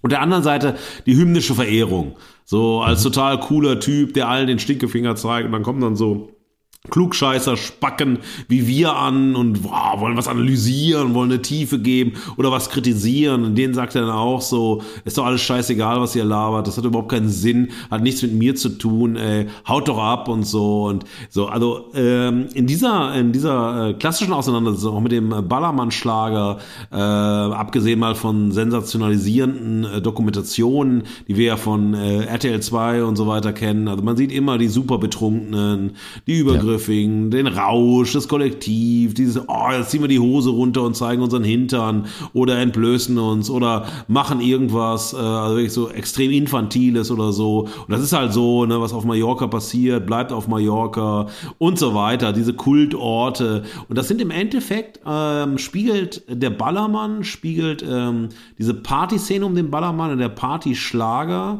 äh, eines äh, der ganz zentralen Themen unserer Zeit äh, dar, nämlich, äh, du hast von Eskapismus gesprochen, aber ich würde es gesellschaftliche Abschottung nennen. Mhm. Äh, gesellschaftliche Abschottung heißt einfach hier, äh, wir lösen uns äh, sozusagen aus der Gesellschaft heraus, wie die Zeit, in der ich stehe, vielleicht denkt, wahrnimmt, äh, was, welche Sensibilis äh, Sensibilitäten sie hat, ähm, vielleicht auch welche Moral sie hat, welche, äh, ja, also auch politischen Haltungen sie hat und so weiter. Wir schotten uns komplett ab wir schaffen uns so eine eigene Welt, in der wir die Regeln festlegen und da ist eben alles gut, das sozusagen auf die Regeln des Spiels, auf die Regeln der äh, geschlossenen Gesellschaft einzahlt und alles andere ist automatisch schlecht weil äh, es überhaupt nicht versteht, was es ist, weil es nicht drin ist, also kein Insider ist, sondern Outsider sind und so weiter. Und diese abgeschottete äh, Gesellschaft produziert eins, und auch das ist sozusagen eines der Kernthemen der Zeit, Identität, und zwar toxische Identität. Äh, die sagt so, also entweder seid ihr drin oder draußen. Also Freund-Feind-Schema schon wieder, das haben wir ganz, ganz oft ja. in den unterschiedlichsten äh, Kultur- und Medienprodukten, über die wir sprechen, immer wieder dieses abgeschottete, dieses Freund-Feind-Bild. Wir haben es gesehen, also das ist so wie Kida Koda Ramadan und Felix Lau, also waren, so wir sind die Erleuchteten. Wir haben es gesehen. Und wer das nicht versteht, der hat ja eh keinen Wert. Wir haben das richtige Leben kapiert. Ja. Wir sind total Street und alles andere ist nicht kredibel. Wir sind wahnsinnig authentisch, weil wir sind so, wie wir sind, ohne Unterschied zu uns. Und die sind alle wieder in diesem Identitätsgefängnis. Und hier ist das Identitätsgefängnis dieser abgeschotteten Welt äh, des Ballermann-Schlagers oder auch dieser Ballermann-Party-Szene und dann auch dieser Party-Schlager-Szene, die ja auch nochmal eine Szene für sich ist, und zwar eine, die extremst erfolgreich ist. Das ist natürlich eine Cash-Cow vor dem Herrn, das darf man nicht vergessen. Äh, wirtschaftlich gesehen sind sie wahnsinnig erfolgreich, aber in diesem wir sind anders und alles ist Satire, alles ist Ironie, alles ist Humor, muss man doch gar nicht ernst nehmen, hat man ein Authentizitätsbegehren genau da und ein Identifikationsbegehren genau da, wo man sagt, dass das alles doch eigentlich überhaupt keine Rolle spielt, weil alles ist gleich gut, alles ist egal, alles kann laufen gelassen werden, man kann alles sagen, man kann alles machen, weil so die Community versteht das, die weiß das einzuordnen. Und da hat niemand irgendwie ein Problem. Und dann macht man so für die Community ähm, so Protestgesten, wo man so zum Protestler wird. Icke Hüftgold, äh, hier Kampf für die Meinungsfreiheit, äh, immer wieder bereit, sozusagen einen Skandal zu erzeugen, um dann noch als coolerer Typ dazustehen. Also 2016 hat Hüftgold aus Protest gegen ähm, die Aktion, dass sozusagen Alkoholverbot am Strand von Palma mhm. verhängt äh, worden ist, hat er 4000 Dosen Freibier verteilt und daraufhin hat er dann äh, Auftrittsverbot im Bierkönig bekommen und so weiter. War natürlich in aller Munde und so weiter. Und so hat er auch mit Laila und dann auch die seine, seine äh, Interviews, seine Statements zu Laila immer wieder gesagt, ah, hier wird die Meinungsfreiheit verboten, hier werden unsere Freiheitsrechte eingeschränkt, die Kunstfreiheit und so weiter, das sei lächerlich, verlogen und so weiter. Darüber kann man jetzt im Einzelnen diskutieren, was verlogen an der Kritik an Laila ist, das ist jetzt nicht unser Thema heute, aber dieses Spiel zwischen wir schotten uns ab, alles ist in der Abschottung in Ordnung, alle, die drin sind, sind gut, alle, die draußen sind, sind automatisch schlecht, weil sie gar nicht verstehen, was drin ist, wie die Regeln von drin sind und so weiter. Und weil sie auch nicht Teil von dem drinnen, von der abgeschotteten Welt sein wollen, ja. Und andererseits ist das, was passiert bei dieser alles egal Haltung, alles ist möglich Haltung, ja, ist es sozusagen also in diesem Haltungszwingerclub, für den dann eben auch diese Ballermann-Szene steht, ja, oder auch dieser äh, Icke Hüftgold ja. steht, begehrt man, ernst genommen zu werden, begehrt man sozusagen identisch zu sein, authentisch zu sein und wirklich sozusagen Impact zu haben oder haben zu dürfen auf die Gesellschaft, indem man vorlebt, äh, also empowernd vorlebt, wir sind, wie wir sind und das ist gut so und die anderen finden uns schlecht für unser Anderssein. Und so dreht sich die Schleife hier ganz interessant zwischen Lord of the Lost und äh, Icke Hüftgold. Und zwar mein Motto der Verachtung für Icke Hüftgold und sein ESC-Beitrag lautet Selbstironische Stampfmusik als Sound zur gesellschaftlichen Spaltung. Mhm. Denn hier berühren sich zwei Enden. Lord of the Lost lebt sozusagen ihr Empowerment, lebt ihre Diversität, ganz stark natürlich auch durch ihr Bühnenoutfit durch ihre Kostümierung, durch diese Transformation durch Kostüm, das durch sie schaffen einer eigenen Welt von neuen Freiheitsräumen und so weiter für die sie natürlich auch als Menschen in der realen Welt stehen. Das gleiche macht Icke Hüftgold, der sich durch die Kostümierung in eine Transformation begibt, um dann vermeintlich sein Anderssein oder sein Wollen nach einem Anderssein leben zu können und ist dann sofort ganz schnell in der, in der, in der Opferhaltung ja, die Gesellschaft ist so schlecht, weil sie diffamieren mich, sie kritisieren mich für mein Anderssein und so weiter. Wohingegen Lord of the Lost sozusagen in, in der Stärke stehen und sagen, äh, wir stehen ein für unser Anderssein. Kritik, deshalb Beispiel Frauke Petri, ja, soll doch gerne kommen. Und wir präsentieren eine Haltung dafür. So, wir lassen uns nicht auf so ein Spiel ein, weil das, wofür wir stehen, hat eine Selbstbestimmung, aber eine Selbstbestimmung, die in sich eine Toleranz, einen Respekt äh, und so weiter trägt, ja, die sagt Diversität offen halten, auch andere Entwürfe zulassen, auch andere Meinungen zulassen, auch das alles sozusagen nicht sofort in einen großen Kulturkampf zu bringen und so weiter. Naja, bei Icke Hüftgold, da ist halt sozusagen die, das Satirische und die Ironie, sozusagen seine Stilmittel, seine künstlerischen Stilmittel, haben natürlich das eine Problem, und das ist sozusagen das, äh, eigentlich so ein Schachmatt-Thema, sie sind Ironie und sie sind Satire, mehr aber auch nicht. Die Ironie und die Satire haben keinen Inhalt. Sie haben keinen Gegenstand. Genau. Außer zu sagen, Alles, was ich mache, ist Satire, alles, was ich mache, ist Ironie. Und er sagt selbst, er sei ein Vertreter, also ein O-Ton von Icke Hüftgold, des satirischen Sexismus. Ja, ey, fuck off, Icke Hüftgold. Sexismus ist Sexismus, ob er satirisch ist oder nicht. Und das zeigt sich genauso, dass wenn man dann sozusagen versucht, eine starke Haltung zu präsentieren, zu sagen so, hey, ist mir vollkommen egal, was ihr tut und das ist doch lächerlich, was man mit Leider gemacht hat und so weiter, da merkt man, wenn man eben nur den leeren Gestus hat, aber überhaupt nicht weiß, was man mit diesem Gestus machen will, welche Haltung man hat, welche Inhalte man hat, wie man auch spielerisch mit Themen umgeht, wie man den doppelten Boden schafft und so weiter. Und das eben nur hinbekommt, indem man sich eine äh, Perücke aufzieht, indem man den Mittelfinger entgegengehält als Erkennungszeichen und indem man halt kompletten Nonsens produziert, der dann halt gute Laune erzeugen soll, wie du sagst, Eskapismus unterstützen soll und so weiter. Und das zur eigentlichen Botschaft macht ohne Botschaft dann funktioniert das nicht. Und das ist der Riesenunterschied zu Lord of the Lost und zu deren Politik der Diversität, weil da ist etwas Spielerisches drin.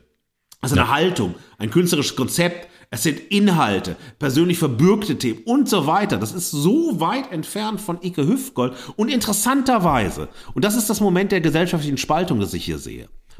Lord of the Lost und Icke Hüftgold sind die beiden Publikumsgewinner ja. des ESC Vorentscheid. Ja. Und das finde genau. ich systematisch. Das heißt, diejenigen, die Icke Hüftgold unterstützen für das, was Icke Hüftgold ist, die Leila schreien, die dicke Titten schreien, die, ne, die Gurke kommt unten rein und so weiter, die altes schreien, für die sind eigentlich Lord of the Lost das Feindbild weil sie all das darstellen, was aus ihrer heteronormen Welt rausfällt, aus ihrer sexistischen Welt rausfällt, aus ihrer Welt der Normalität herausfällt, nämlich die Normalität des Andersseins dann am Ballermann. Nur nichts ist konservativer als der Ballermann, der Ballermannschlager, der Partyschlager. Bei jeder Form der Entgrenzung ist sozusagen gelebter Konservatismus sofort dabei, weil es ist Pipi, Kacke, ah, es hat was mit Sex zu tun, es hat was mit Saufen zu tun. Nichts ist konservativer als das als Medien der, der, also nicht der Revolution, aber des Andersseins, der Wildheit, der Selbstbestimmtheit und so weiter zu nehmen. Und insofern ist dieses Publikumsvotum total interessant, weil wir durch den gleichen Gestus, also das Publikum entscheidet sich für die zwei großen Felder haben, es gibt natürlich viele, viele mehr, aber zwei großen Felder haben, die eine gesellschaftliche Spaltung in unserem Land erzeugen und nicht nur äh, in Deutschland, sondern auch in vielen anderen Ländern und dass das sozusagen der Zeitgeist ist, nämlich Spaltung und nicht Unity. Und ähm, das Motto des äh, aktuellen ESC ist ja United by Music. Und das ist ja genau der Ansatz. Wir sollen äh, vereint werden durch die Musik, so unterschiedlich ja. wie sie ist, so divers die Künstlerinnen sind und so weiter. Und das, wozu Icke Hüftgold beiträgt, ist eben nicht United by Music, sondern er fördert die gesellschaftliche Spaltung und er fördert auch sozusagen hier die Spaltung innerhalb dieses äh, Wettbewerbs dann. Das ist die eine Seite und deshalb ist das so symptomatisch. Und die andere Seite, das ist auch äh, extrem gut deine Beobachtung, ähm, er will sich unbedingt transformieren, um das zu sein, was er da macht, aber im Endeffekt möchte er was anderes sein. Für mich ist das so, dass äh, genau das, also dieses Kostüm oder diese äh, produktive, äh, produktive Kostümierung bei Lord of the Lost einfach bei ihm zu einer leeren Geste wird und sozusagen mhm. so eine Flucht vor dem, naja, Will ich jetzt Künstler sein, will ich nicht Künstler sein? Äh, was will ich eigentlich machen und so weiter? Also das ist so eine komplett leere Geste. Er transformiert sich, ohne zu wissen, wohin er sich transformiert. Und dann heißt es einfach, ich setze eine Perücke auf, ich singe irgendwas, ich mache halt, halt Ballermann, aber mehr weiß ich auch nicht. Und das ist eben kein künstlerisches Konzept. Das ist sozusagen, das ist so eine Karnevalisierung der eigenen Person oder das ist dann sozusagen nochmal so ein extra Live, in dem ich Icke Hüftgold bin und so weiter. Aber es hat auch nicht mehr. Und deshalb ist ja. diese äh, transformative Geste führt komplett ins Leere und in die Sackgasse, so oft er dann auch erzählt, ähm, sozusagen, wie blöd alle die sind, die sich dann auf eine Kritik einlassen oder das ernst nehmen, wie auch immer, oder das nicht verstehen und nicht mitmachen. Kostüm ist genauso leer wie sein künstlerisches Stilmittel der Satire und der Ironie, weil jede Form einer irgendwie gearteten, intellektuellen, diskursiven oder auch nur fantasievollen Erarbeitung eines künstlerischen Konzepts und so weiter überhaupt nicht greift und das Leere funktioniert. Und im Endeffekt ist Icke Hüftgold für mich der Elfjährige, der seine Fürze anzündet, selbst am meisten darüber lacht und im Endeffekt Aua sagt, weil er sich den Arsch verbrannt hat. Markus, fantastisch. Ähm, was für eine tolle, differenzierte Ergänzung. Ähm, ja, nicht nur, dass die Satire äh, wie eine zweite schlecht sitzende Perücke versucht wird aufzuziehen. Ähm, wäre ich Satiriker in Deutschland, ich würde mich wahnsinnig drüber abfacken, wenn jemand ähm, sich da versucht gleich zu machen mit diesen hohlen äh, Stilmitteln. Äh, vor allen Dingen aber, was ich sehr geschätzt habe bei deinem Part, der Verachtung ist, dass du diese Parallelität nochmal so gut aufgezogen hast zwischen ähm, Lord of the Lost und Icke. Ich spüre gerade, Markus, es wird dringend Zeit, wir sollten in die Haltung gehen, äh, um daran anzuknüpfen. Die Stimme der Verehrung und der Verachtung ist die Gegenwart. Und ohne Haltung fallen wir aus der Gegenwart. Lass uns bei der Haltung beginnen. Für mich steht Lord of the Lost, und das möchte ich in der Haltung nochmal unterstreichen, mehr Diversität wagen. Das heißt, künstlerisch, aber auch künstlerisch eben mehr Diversität zu wagen. Und daran fehlte es etwas im ESC-Vorentscheid, wie schon beschrieben.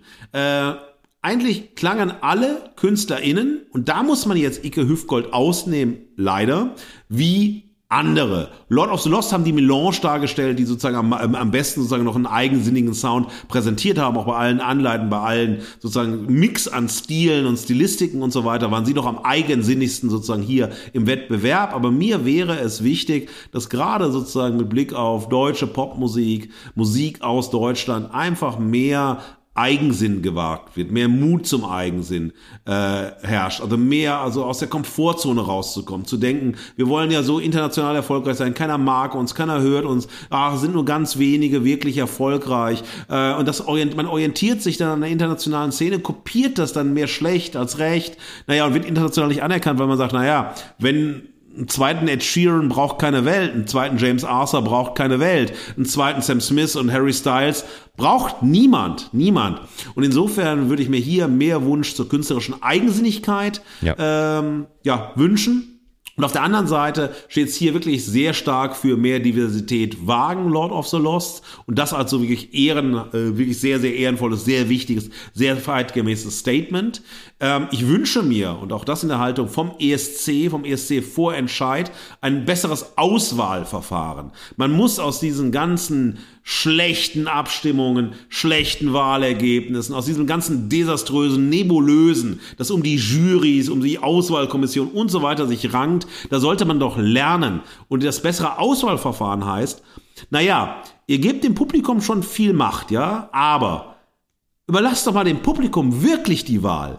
Sagt nicht so, ne, also TikTok, und dann sucht man aus unter denen, die da sind und dann lässt man, ne, also dann lässt man wählen unter Ausgewählten und so weiter. Im Endeffekt präsentiert man dann so eine Reihe von ausgewählten äh, Künstlerinnen, von allen Bewerbungen und so weiter, die man selber in der Jury aussucht und darüber lässt man abstimmen. Nein, Power to the People. Lasst doch wirklich mal das Publikum komplett abstimmen über die Acts, die in den Vorentscheid kommen, weil dann hätte man vielleicht auch die Chance, dass die ESC-Kandidatinnen bekannter sind. Weil ich habe noch niemanden ja. Blood and Glitter vorher auf der Straße singen, summen oder im Zug oder sonst wo ich war höre. Aber ich höre öfters mal einen Harry Styles und einen Sam Smith und andere Dinge irgendwie singen oder zucken oder wie auch immer. Und je mehr das Publikum wirklich Einfluss hat auf die Wahl von Acts, die das Publikum relevant findet, so relevant könnten die Acts sein, die wir dann zum äh, ESC-Finale schicken. Und so besser könnten vielleicht auch die Chancen sein, die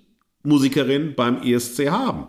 Und so ja. sehr auch vielleicht mehr so auf der Ebene von, naja, das Publikum mag das und wenn das Publikum bestimmte Acts mag und so weiter, setzt es das eben nicht nur nach Parametern, die vielleicht, naja, was ist schadtauglich, was ist radiotauglich und so weiter, also nach ganz, ganz anderen Parametern bewertet. Das wäre sozusagen meine, mein Part zur Haltung, zur Verehrung.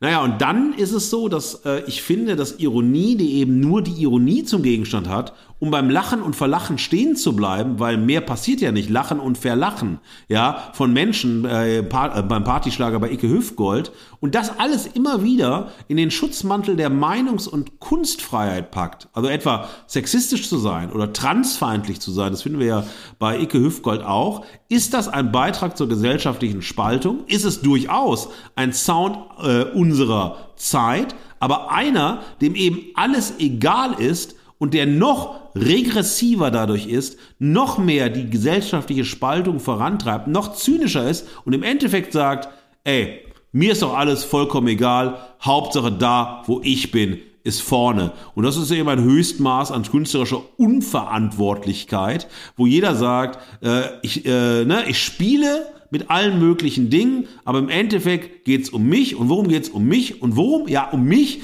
und dass ich im Endeffekt als Icke Hüftgold genau das machen kann, was ich machen möchte und dafür auch noch durch unglaublich viel Geld belohnt werde. Für meine Haltung ich scheiß auf die Gesellschaft, mir ist alles vollkommen egal, ich hau auf jeden rum und dann ziehe ich mich sozusagen in der Opfergeste zurück. Das kennen wir aus ganz, ganz vielen anderen Kontexten. Ja. Und wenn Zynismus und Satire als leere Phrase übrig bleiben, muss ich sagen, brauche ich das nicht im Kontext von Musik, im Kontext von Kunst oder im Kontext sozusagen einer exklusiven sozialen Position, die ein Star und eine bekannte Persönlichkeit wie Icke Hüftgold besitzt.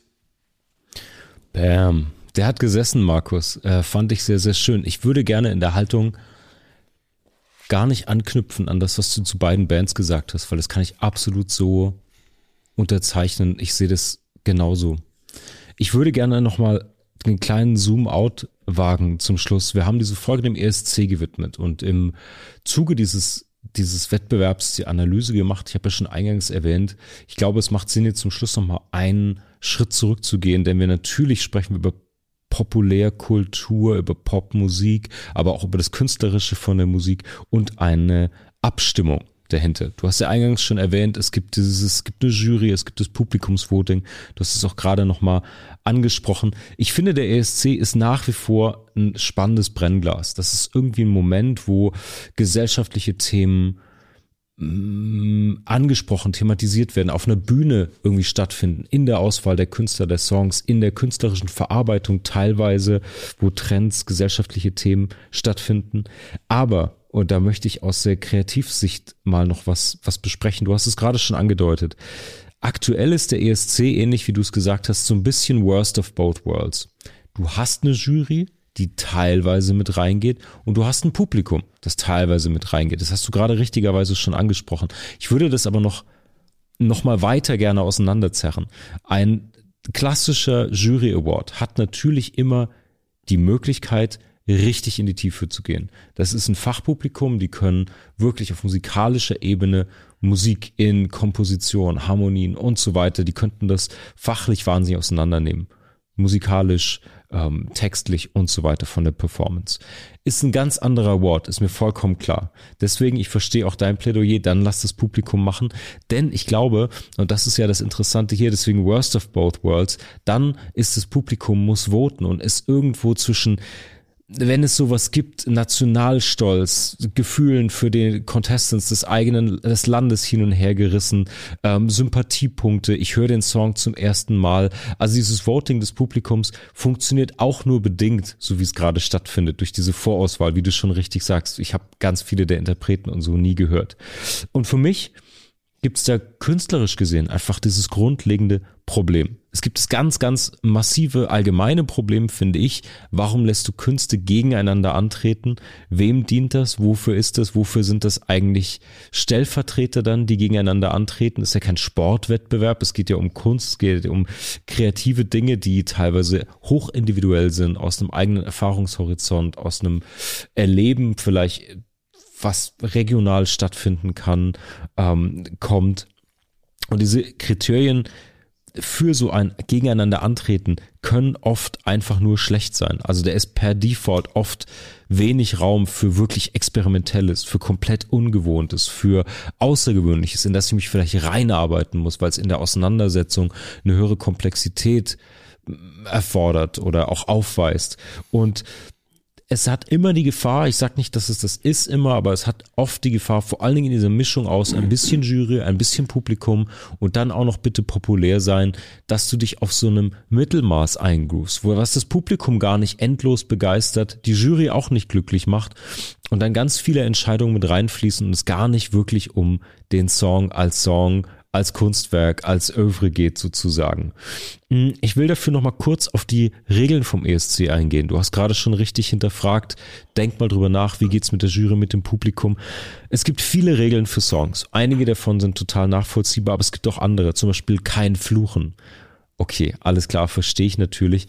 Grenzt aber natürlich super viele Sachen, die in der Popmusik total relevant sind. Egal ob wir über Punkrock, über Gangsterrap, mhm, über Metal, ja. über alles nachdenken. Jeder, jedes Aufbäumen, jedes Emotionalisieren von Themen, gerade die natürlich akut und politisch und gesellschaftlich sind, das passiert super oft, dass da mal ein Fuck oder so mit reinrutscht. Könnte man ja cleanen, könnte man wie auch immer, aber da geht's schon los. Dann ein ganz, ganz großes Thema, was natürlich total über Radiotauglichkeit und die dunkle Seite von Popmusik geht, die dürfen maximal drei Minuten lang sein.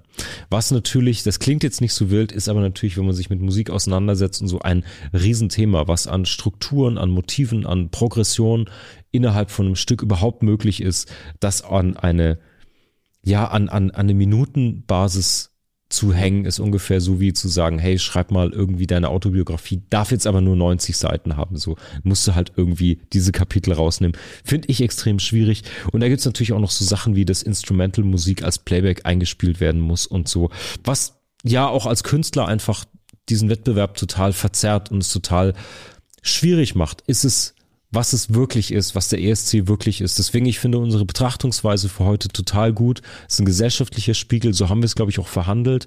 Künstlerisch total schwierig. Und ich würde als zweiten Punkt noch kurz darauf eingehen, das hast du nämlich eingangs erwähnt und da würde ich gerne nochmal anknüpfen und vielleicht auch nochmal kurz in Dialog gehen. Es geht nochmal um die Haltung der Songs. Bei allen Act stand jetzt im Vordergrund, auch in der Presseberichterstattung und so, die Haltung, die sie verkörpern. Es geht immer um den Spiegel der Zeit, um ihre politische Message, um ihre persönliche Message und so. Da muss ich aber ganz klar sagen, das hat überhaupt nichts mit dem ESC und auch überhaupt nichts mit den Interpreten der ESCs zu tun. Genau das, was wir bei Icke verachten, nämlich, dass er keine Haltung hat, dass da nichts dahinter ist, hinter dieser Verkleidung und dieser einen Pose. Genau das hat schon immer gute Popmusik oder überhaupt Künstler ausgemacht. Also jede Art von Musik hat ja originär diesen Ursprung. Warum setze ich mich überhaupt hin, schreibe einen Text, ein Musikstück? Hat ja immer diesen, diese zumindest interne Bewegung, die ja immer Spiegel der Zeit ist in irgendeiner Form.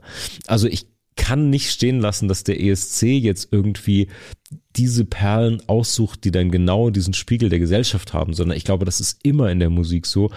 Es geht immer um Haltung, egal ob es um Punk, Metal oder Pop geht oder Rap oder was auch immer da gespielt wird ich finde es natürlich total gut, diese Botschaften, auch wie sie dargeboten werden und dass sie sich in dem Spektrum bewegen, finde ich total spannend.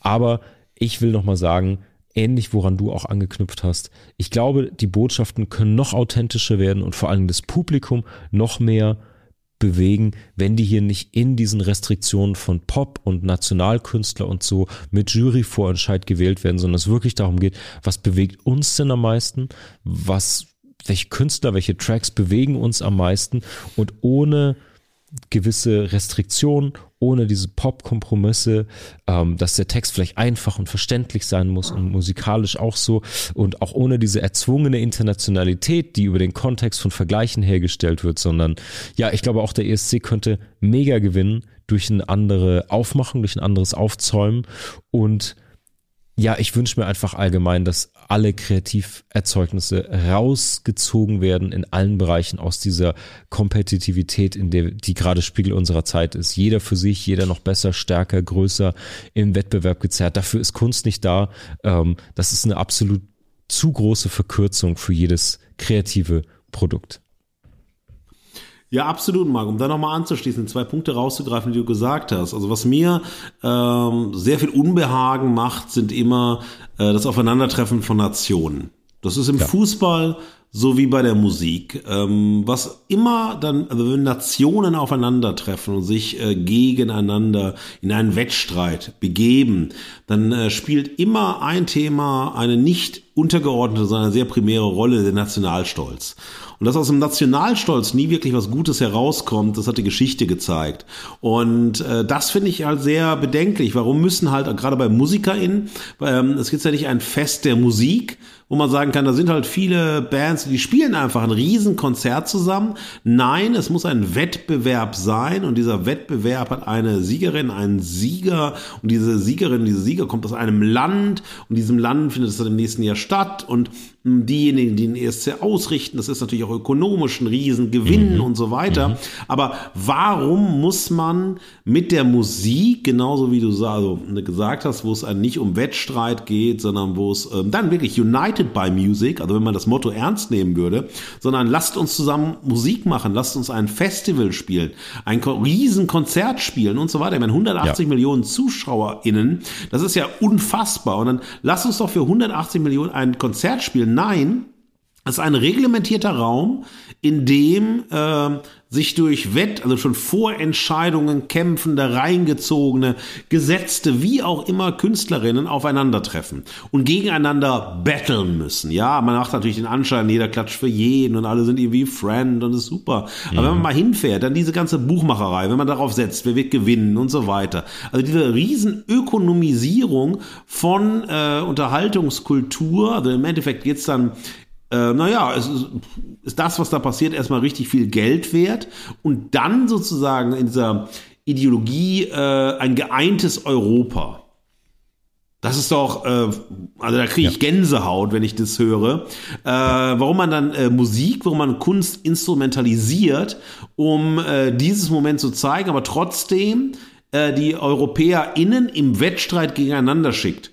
Und eine, ist, ne, wie beim Highlander, es kann da nur einen geben, hier gibt es nur eine oder einen, äh, Siegerin kürt, die dann sozusagen ja auch immer mit dem mit der Flagge der, äh, des Landes, aus dem man kommt, also mit der Nationalkultur dann dargestellt wird und so weiter. Und da war auch viel Kritik in den letzten Jahren und Jahrzehnten. Das hat sich wegentwickelt, äh, dass jeder sozusagen in seiner Landessprache singt, dass es sozusagen klassische, äh, ja, musikalische Traditionen aus den jeweiligen Ländern präsentiert werden. Das ist immer sozusagen, ja, ähm, ja, globaler wird oder sozusagen mehr mhm. am Global Pop orientiert ist. Ja. Warum dann aber wiederum eben, wie schon gesagt, große Künstlerinnen der jeweiligen Länder eben nicht antreten und sagen, nee, da habe ich keinen Bock drauf, da will ich gar nicht mitspielen oder gar nicht in Betracht gezogen werden und so weiter. Also mir erzeugt diese Idee beim ESC ähm, schlechtes Gefühl, eine Gänsehaut. Ich kann das nicht verstehen, wie beim Fußball auch. Ähm, Nationen treffen aufeinander ja. und dann ne, passiert irgendwas. Also das finde ich sehr suspekt. Das ist der eine Aspekt zu dem, was du gesagt hast. Mm. Und der andere Aspekt neben diesem Zusammentreffen auf Nationen ist die Frage der Glaubwürdigkeit. Wie glaubwürdig ist diese Entscheidung jetzt hier der ARD, der Jury, äh, für den ESC, für den Vorentscheid, dass das Thema der Diversität so stark gespielt worden ist in allen Künstlerinnen und so weiter? Ist es Opportunismus? Ist es Haltung? Ist es eine Mischung aus beiden und so weiter?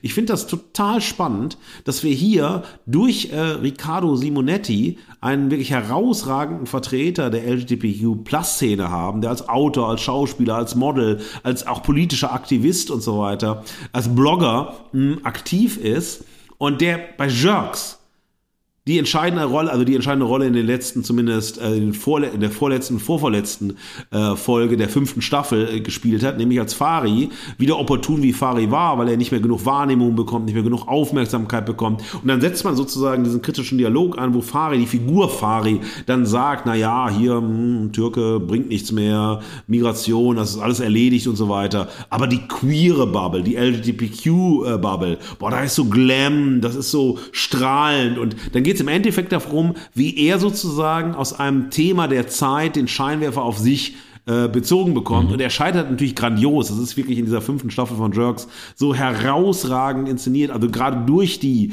der, also dann, der dann die Figur Riccardo Simonetti spielt, aber der jetzt auch sozusagen hier als Teil der ja, der, ne, also der Show da war als einer der drei ähm, GästInnen und äh, dass das sozusagen diese Ambivalenz, die Jerks aufmacht, zu sagen, ähm, naja, ist die Faszination etwas, was den Schein auf einen selber, der fasziniert ist, lenken will? Ist es authentisch? Ist man wirklich interessiert und so weiter? Projiziert man nicht selbst äh, auf die Szene oder aus äh, Menschen, die sozusagen der Szene sich zugehörig fühlen und so weiter, wie Fari, die Figur Fari das gemacht hat, mit der Figur Riccardo Simonetti bei Jerks. Und die Frage der Glaubwürdigkeit, also anschließend auch an das, was du sagst, stellt sich auch. Also ist das sozusagen aus Opportunitätsgründen für die Zeit ist das so, dass man sagt, so muss es zeitgemäß aussehen.